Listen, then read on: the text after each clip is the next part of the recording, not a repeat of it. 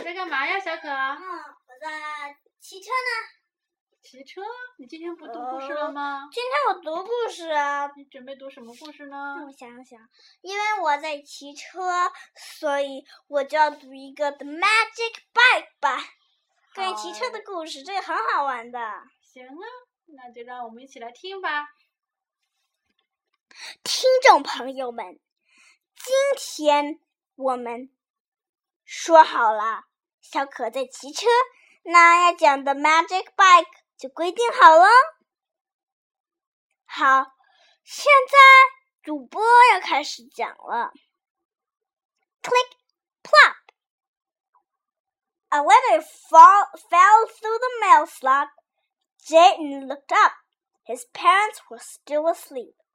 It was early Sunday morning.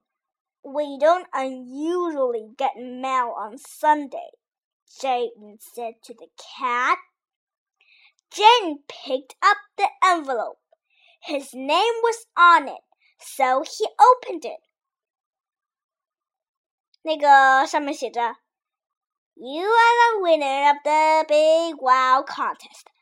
First prize, a box of cereal. Second prize, a juice box. Third prize, a magic bike. Your big wow prize is on its way. That's strange, Jayden said to the cat. I didn't enter a contest. He wondered which prize he would get. Two days later, a big box was waiting for Jayden when he got home. He opened it.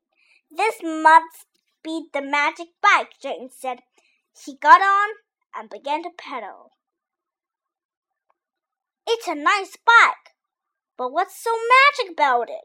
Jayden wondered. He took the bike and the box inside. Then he saw that there were instructions in the box. To turn on magic bike, say the magic word abracadabra backward. Ah. Uh, arb, ah, Jane said slowly. The bike started to glow. Then it began to move by itself.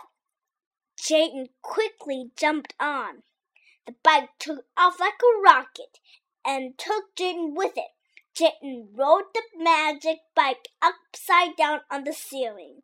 Then it went down one wall and up another. Finally, the bike stops. There were tire prints everywhere. Uh oh, Jane said. I'm going to be in big trouble. Jane cleaned up.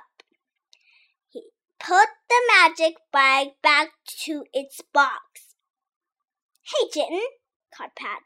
Do you want to ride your bike with me? No thanks, said Jayden. I think I'll stick with walking. The end.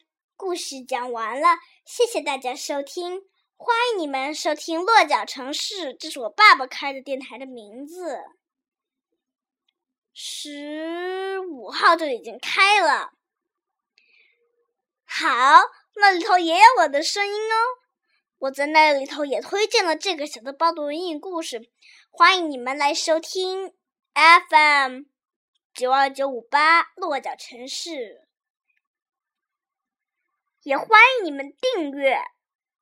不过你没订阅，他订阅这里也可以了。